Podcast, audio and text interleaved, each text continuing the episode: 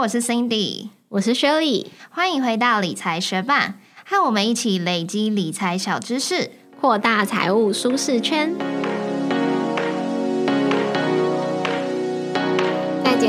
之前，我们要来听哲学伴在 Apple Podcast 的留言。他的名字是 Sierra Danny，他说：“两位少女主持人，挂号问号，应该吧？节奏掌控很好，也会解说深色的名词，让新手可以快速融入。比较有趣的是，讲一长串或者是讲到英文后会偷偷笑，害我也跟着笑出来，四个笑脸，非常推荐。”谢谢这位 Sierra Danny 学伴特地到 Apple Podcast 为我们留下五颗星。其实，在制作理财学伴这个 Podcast 将近两年的时间中，我们已经从少女渐渐的转为轻熟女的阶段了吧？我觉得也不至于到轻熟女啦。至少我自己现在很难，就是在路上大庭广众中自称少女。哦，大庭广众通是比较少，但是像我今天就也跟男友说，哦，我是美少女。对啊，就是私底下 OK。那为什么我们会开始做理财学办？也是因为我们在研究的过程中发现有很多深色的名词，然后有一些感觉就是一样的东西，但它却是两个不同的名词，就常让我们搞混。很开心这部分有帮助到你。那为什么我们常常讲到后面会偷笑？可能就是那一长串的内容，或是英文我们念错吃螺丝。了好多遍，但是吃螺丝的片段我们把它剪掉，只留下讲完但是稍稍偷笑的片段。之后有机会的话，或许我们可以在 Instagram 的线动放一些爆笑的幕后花絮，因为真的很好笑。那再次感谢你的留言，也谢谢你的收听，节目准备开始喽。如果听上一集 podcast 的学伴，应该就知道我们这一集节目的内容就是要来介绍一本书，叫做《如何避开地雷股》。那其实过去我们在第四十四集 podcast 中就有提到，股票代号上有 DRKY 的这些股票，其实蛮多都很雷。那如果有提到 KY 风暴，就一定要提到的人体输液注射大厂。康友 KY 代号是六四五二，它从股价五百多元的地位被停止交易下市之后，这些拥有康友 KY 股票的股民的十万张股票全变成一场空。那这些财报漂亮，但实际却为地雷股的公司，通常都有一个共同的特征，就是他们的公司治理问题越来越严重。所以今天我们要介绍的这本书《如何避开地雷股》，会告诉你怎么用九大警讯来判断你的投资标的是否安全，让你可以趋吉避凶，远离地雷股。如何避开地雷股？这本书主要是分成三个部分。第一个部分就是介绍公司治理的九项警讯，帮助我们识破地雷股。第二个部分就是。五家地雷股公司的分析，包含康友 KY、东贝、华映、必祥跟乐神，会去观察这些公司九项警讯的触发状况。那最后一个部分就是四个经营权纷争个案的分析，来了解经营权争夺会如何影响股价。那这本书的作者呢是叶银华教授，他过去曾经担任金管会的专任委员，还有上市公司的独立董事。那如何避开地雷股？这本书会从理理论层面到实物案例的剖析。今天的节目中，我们会分享这九大警讯。那书中还有丰富的案例解析，也非常推荐学伴去找出这本书来仔细读一读哦。在介绍这九大警讯之前，想要先跟学伴分享一个大前提。其实许多公司的经营者都会知道，在经营公司运作的过程中有哪一些可能财务漏洞可以钻。但是为什么有的经营者会去钻漏洞，那有的经营者却不会，而是把公司治理的好好的呢？那就是因为，如果这个同时掌握股权与经营权的大股东，他有遇到个人的财务状况的话，他比较会想要去掏空公司，才会慢慢的把公司变成一颗地雷。那这九大警讯中有许多的部分都是要帮助我们去检视，说这些大股东他们是不是有个人的诚信问题，或者是财务的状况。那我们就直接从书中的第一项警讯，也就是控制股东直接持股比率持续下降，或者是直接持股太低来做分享。所谓控制股东，他就是同时拥有公司资产的支配权以及重大人事权的大股东。所以，当这个大股东控制股东的持股比例是持续的下降，就代表他不再愿意与公司福祸共存。可是，如果我们觉得一间公司的未来是一片光明的话，我们应该反而是要持续的买入它的股票，享受之后公司成长带来的高股价以及高盈余啊。那这些控制股东，他的持股比率持续下降，无论是他自己卖出他的持股，或者是他不参加现金增资，又或者是有可转让债变成股权之后的稀释效果。反正它的持股比例不断的下降，就代表它的财富与公司的连接越来越弱，这就是投资人必须关注的警讯。那到底要怎么判断控制股东直接持股比率是否太低或持续降价太多呢？作者有给了我们一个标准来去判断。当你观察到控制股东的直接持股比率是低于他上市柜前的一半的话，就可以视为警讯。那如果他是一个集团的控制股东，那就是要他旗下上市柜公司直接持股低于五趴，就可以视为警讯了。这边讲到的控制股东直接持股比例，除了要计算他自己本身的持股，还有家族成员的持股，他所控制的投资公司、财团法人、信托户头以及海外持股账户，全部都要加总计算哦。那我们开头有讲到 KY 风暴一定要提到的康友 KY，他过去最大的股东，也就是他的控制股东，就是董事长黄文烈。那在二零一四年十二月底，康永 KY 上市之前，黄董事长直接持有康永股份的比例是五十一点五趴，包含他投资公司持有的四十六点五趴，以及他本人持有的五趴。可是来到了二零一九年四月，黄董事长的直接持股比例却下降到了十九点七七趴，再度来到二零二零年五月。它的直接持有比例下降到了十二点四五趴，跟过去上市之前直接持有比例五十一点五趴其实是相差甚远，也就代表黄董事长其实不再看好康永 KY 未来的发展，这也是投资人非常需要注意的警讯。第二项警讯就是董事会趋于家族化与内部化，控制股东的权利与承诺偏离程度扩大。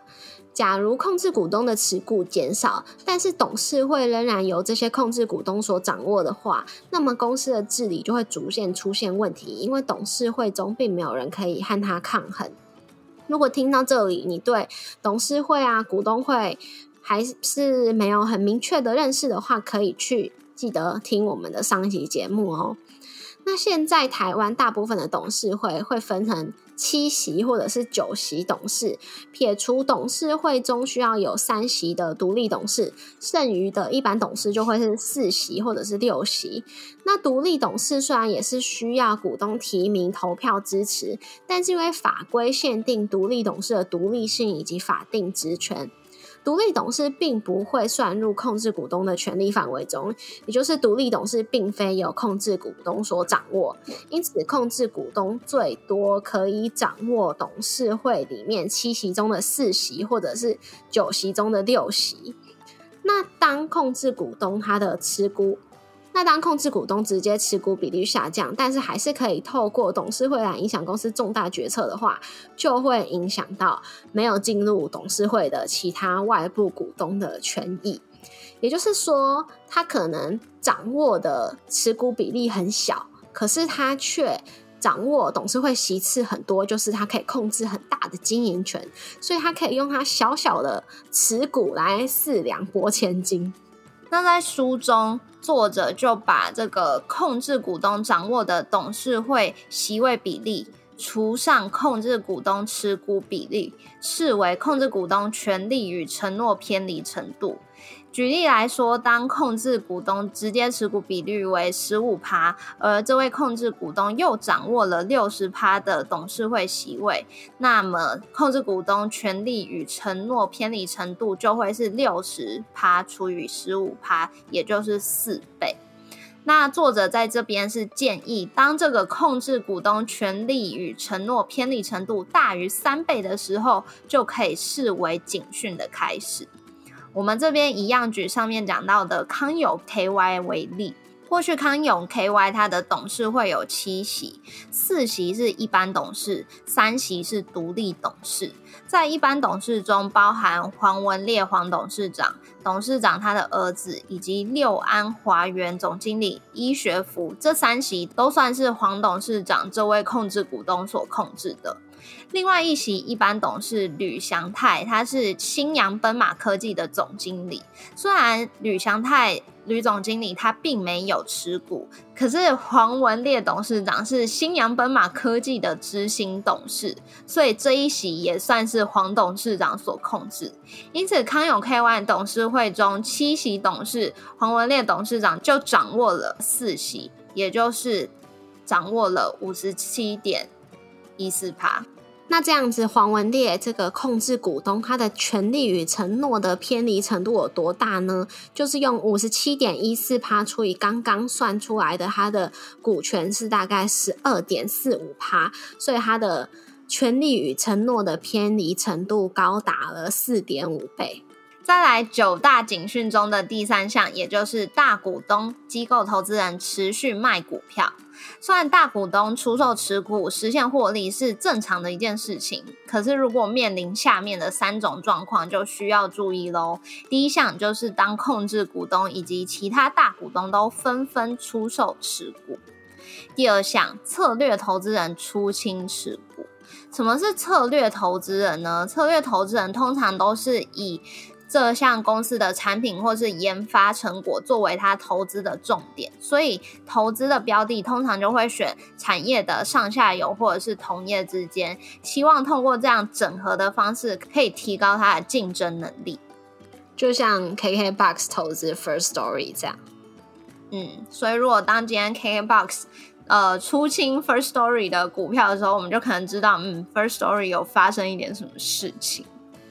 那再来第三项，就是创投股东出清持股后，股价大跌。那因为这些大股东啊、机构投资人，他们通常比较可以掌握到一些内部的资讯，所以他们持续卖股票，就会被我们视为是比较。不妙的一项警讯。那像康永 KY，它自从二零一五年三月上市之后，就有三位初始的海外法人股东大幅的出脱他们的持股，然后在二零一五年的年报上面就不在主要股东的名单上了。再来，在上市的时候，原本持有康友十二趴的第二大股东，他也是。大幅的出脱他的持股，然后在二零一六年就不在主要股东的名单上了。那从这个第二大股东跟其他大股东都已经几乎出脱他们的持股来看，就会认为这项警讯已经被触发了。中场休息，广告一下。在八月三十一号之前，到我们的 Instagram 抽奖天文下面留言，我要避开地雷股，再把这则抽奖天文分享到你的线动私讯截图给我们，就有机会得到如何避开地雷股这本书哦。对如何避开地雷股更多的实物案例剖析有兴趣的话，就赶快去 Instagram 参加抽奖吧。再来第四项警讯，就是董事、监察人、财务等主管有多人辞职或是更换会计师。我们可以去观察一年内这间公司，如果他的董事、监察人、经理人有纷纷辞职或是更换职位，又或者公司更换了会计师，还是会计师自己解除委任，也有可能是公司的财务、会计等内部人士选择辞职。如果有发生上述这些情况的话，其实都对于财报的透明度是负面的影响，可能都已经透露这间公司已经偏离常轨了。因为通常选择辞职就是为了规避风险，所以当财务主管、查账会计师连续更换，或者是董事、监察人有两人以上辞职或解任，都可以视为警讯。那以康友 KY 的状况来说，在二零二零年，就是他们的董事长黄文烈逃离出境，那高阶主管都是中国籍的人士，也不在台湾的境内。那独立董事跟签证会计师也纷纷的辞职或者是终止委任。那九大警讯的第五点就是无效率的转投资与设立许多投资公司。在书中，作者是建议我们以三年作为一个观察期，观察这间公司有没有无效率的转投资。如果这项转投资对于公司没有正向现金流，其实就代表这笔投资反而是破坏公司体质，造成公司亏损。另外，如果有设立许多境外的投资公司，操作复杂以及多层次的转投资，其实就会让会计师难以去查账，减少你的财报透明度。那我们这边一样以康友。作为举例，康友它的营运据点分别是在中国、印尼以及菲律宾，所以它在二零一五年到二零一八年之间是不断的提供这些子公司资金待遇以及背书保证这些财务资源。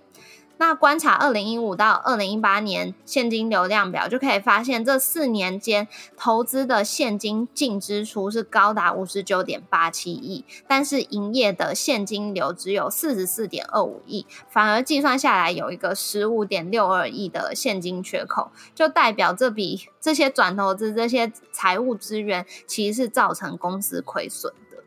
第六项警讯就是公司存在许多重大且异常的关系人交易。假设公司不断的将资金借给关系企业，替关系企业做背书保证，又或者。关系人销货很多，但是产生许多的应收账款没有收回来，以及跟关系人有不动产啊和证券交易这些，很可能就是用来虚增盈余、美化财报的伎俩。那这些资讯可以从公开资讯观测站的关系人交易专区查询，看有没有异常的交易记录。那像康友呢，他自从二零一八年就开始帮集团旗下的两家新加坡子公司。方博和方泰以及他们的子公司印尼蒂斯生物科技做背书保证，金额总计是十二点三亿元。那方博和方泰的资金也是再次的流向蒂斯，显然康永将大量的资源投入在蒂斯。虽然说这可能是为了印尼子公司的发展做准备，但值得注意的是，蒂斯的代表人是黄明亮。据媒体报道，疑似是康友背后的幕后金主，所以说康友也是存在着很多重大且异常的关系人交易。那第七大警讯就是控制股东与董事会股权质押比率过高，或是介入股市。其实许多地雷股的大股东，他们为了要抬高股价，就会把股票拿去银行做质押借钱。借到了钱之后，再把这笔钱拿去炒高股价，所以当控制股东股间的股权质押比率过高或是增加，其实就代表他们有投入股市，也有可能是他们财务周转不灵。那这时候就要注意这些股东还有董监有没有掏空公司资金的可能。那要怎么去查询股东以及董监股权的质押比率？其实就可以透过公开资讯观测站来去做查询。这个连接我们也都摆在我们的部落格文章上面喽。在这边，我们一样举康永的例子。康永董事长黄文烈，他在二零一六年底还有二零一八年十月，他的股权质押比率都是六十二趴。那他自己控制的投资公司，从二零一七年六月也开始做质押股权，之后也大幅提高这个。质押的比率到了二零一八年十月是高达四十五趴，所以也可以从这项指标看出，当时黄文烈董事长其实就有在炒股票介入股市。第八项警讯就是公司经常发布重讯澄清媒体报道，或者是海外主要子公司控制股东有在性问题。那为了避免太多的错误消息误导大众，还有影响股价，证交所会要求上市公司只要有发现媒体报道足以影响股价，或者是报道内容与事实不符的时候，就应该要尽速的以重大消息说明。那这则警讯是在说，有些时候关于公司的利多消息，其实是公司的经营团队刻意放出去的，以便拉抬股价，那让控制股东、大股东来趁机出售他们的持股。所以频繁发布媒体澄清报道，也表示公司营运上有比较不稳定的状况，因此可以多多观察公司的重大讯息媒体报道的澄清频率。那嗯，另外也可以观察境外的企业信用与法院判决讯息网站。控制股东或者是董事长有没有在信问题，或者是清偿责任？如果有在信问题或清偿责任，公司可能会遭受波及而发生财务危机。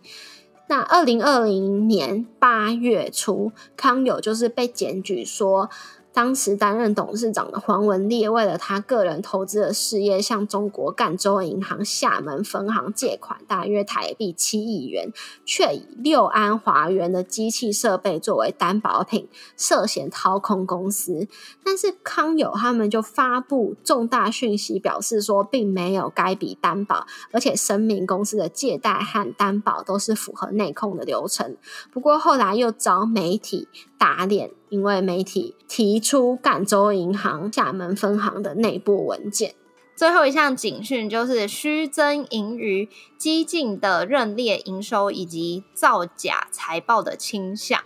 作者在书中就有写到，数字始终是来自于人性。我相信这句话应该。对许多有吃过亏的学伴深感共鸣吧，因为公司的经营团队、大股东很有可能都会美化财报、虚增盈余，营造一种业绩大幅成长的假象，让我们这种普通的一般投资人没有办法透过财报来发现警讯。所以，如果当下列情况发生的时候，很有可能都是假的财报哦。譬如说，损益表上面有正的获利，可是营运的现金流量却是负的。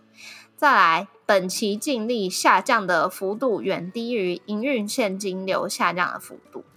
第三个就是平均受限天数与平均销货天数逐年上升。那举康友的例子，根据他二零二零年第一季财报，康友的账上还有现金二十五亿元，以及定期存款三十四亿元，所以合计是五十九亿元。可是他在二零一九年商谈银行授信案的时候，就表示他的这笔借款是要来发放现金股利的。但如果他真的有高达五十九亿的现金，为什么他要去借钱来发放现金股利呢？所以财报其实很有可能都有被美化过。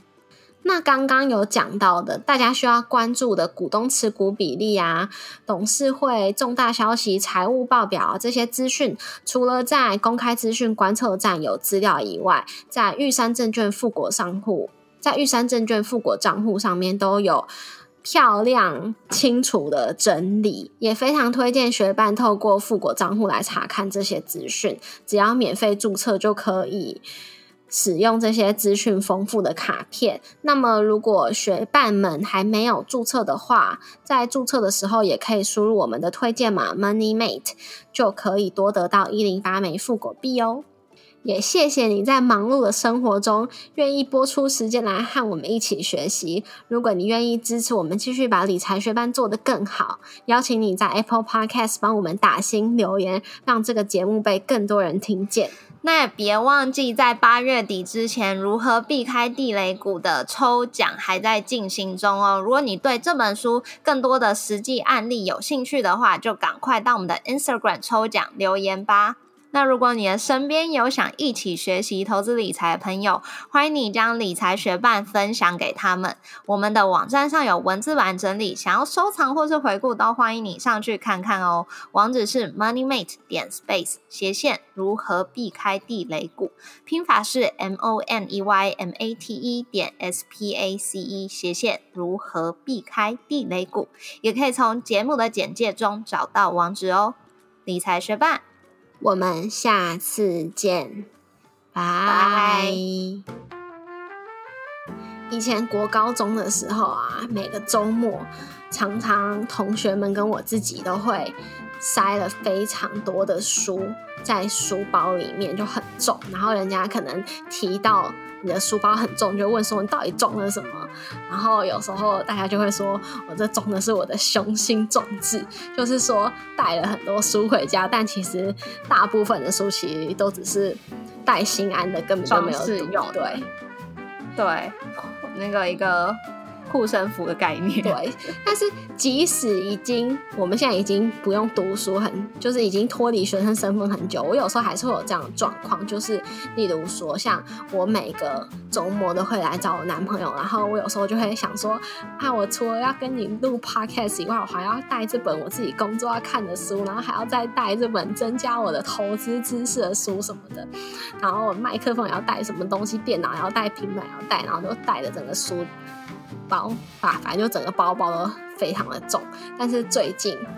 我们两个得到了一个小救星，就是读墨的电子书阅读器 Moon In Pro。像今天我们分享的这本《如何避开地雷股》，我们就是直接问天下杂志能不能给我们读墨的兑换码，然后所以它就直接进到了我们的这个阅读器里面，所以我根本就。不用带一本厚厚的书来，拿到这台电子书阅读器之后，我的雄心壮志就不会再造成我生理上的负担了，因为它现在就变得很轻，我只要按一个开机键，所有的书都在里面。那我自己之前是蛮喜欢纸本书的感觉，因为。那个厚度就代表你阅读的进度，所以就会很有成就感。可是因为我去旅游的时候，我就蛮常会带着书一起出去，但那本书就蛮可怜，常常就是会被折到啊，被饮料泼到啊 等等的。所以后来我就尝试使用电子书。可是如果有在 follow 我们的闲聊的学伴，就知道我的眼睛是比较敏感的那种，所以如果长期盯荧幕太久，会有干眼。的症状，那后来就是因为要做 podcast，很多出版社会推荐我们很多好书，也必须要在下班之后花大量时间阅读，就开始想说，那是不是要用电子阅读器？因为实体书也渐渐的占据我家的书柜，刚好就拿到这个 Moon In Pro。所以我拿到 Moon In Pro 最有感的，真的就是它的电子纸，因为它不是那种蓝光荧幕，所以我下班过后长时间的阅读，我眼睛真的在这两个礼拜的体验中都完全没有不适的感觉，这是让我最开心的一部分。另外还有一个很棒的地方，就是我们使用了这两个多礼拜啊，我几乎每天都会用，但是我只有今天充了一次电而已。其实我到现在我还没有充过电。对，总之就是非常省电，而且它不只可以看，就是那些出版社出的书，还可以自己汇入 PDF，所以像是一些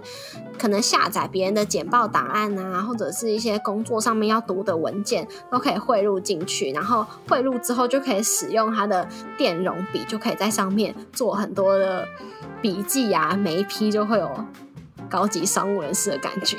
真的，那所以如果听到这边对电子阅读器有兴趣的学伴，我们有把 Moon Pro 的这个介绍链接放在我们的节目资讯栏，有兴趣的话就点开链接看看它有什么功能吧。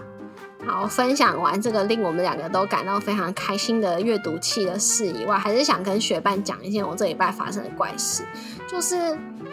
嗯，大概。一两个礼拜前我就有订淘宝，所以它最近就是到货。可是我看它好像已经到台湾，却还没有到我的手上，我又有点心急嘛。所以我就想说，会不会是卡在海关那里？所以我就去下载了一个叫做 Easy Way 的 App，就是一个反正收海外包裹啊、报关会用到 App。但是是我第一次下载，所以我就要注册。可是我注册的时候，他就说。我的身份已经被注册走了，我想说，哎，还是我以前是不是有用网页版注册过？所以我去按忘记密码，然后他忘记密码的时候，因为要填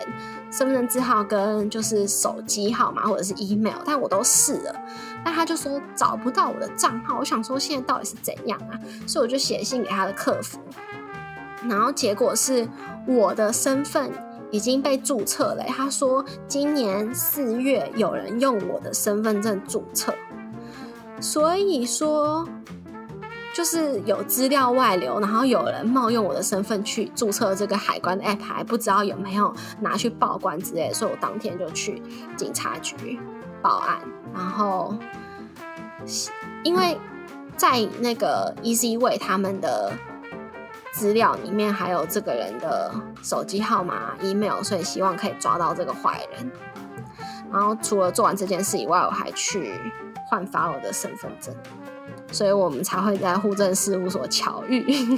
对，因为今天我也是需要去户政事务所办事情，然后我就看着前面那个女生的背影，然后我就想说，哎，这衣服很像 Shirley 的 style，哎，然后再说，哎，这包包很像 Shirley 的包包，哎，然后我就，哎，旁边这不是 Shirley 的男朋友吗？然后我就对他们大喊，总之就是一个很好笑的超莫名的，没想到住的。就是也算近，但也不是太近啊，在同个城市。对啊，然后要在那个时间点出生在户政事务所的人也不多吧，就很有默契。啊，反正跟学班分享这个海关的事情，除了是我想要抱怨一下这怪事以外，也是想要提醒大家注意自己的资讯安全吧。就怪事还是会发生的。嗯。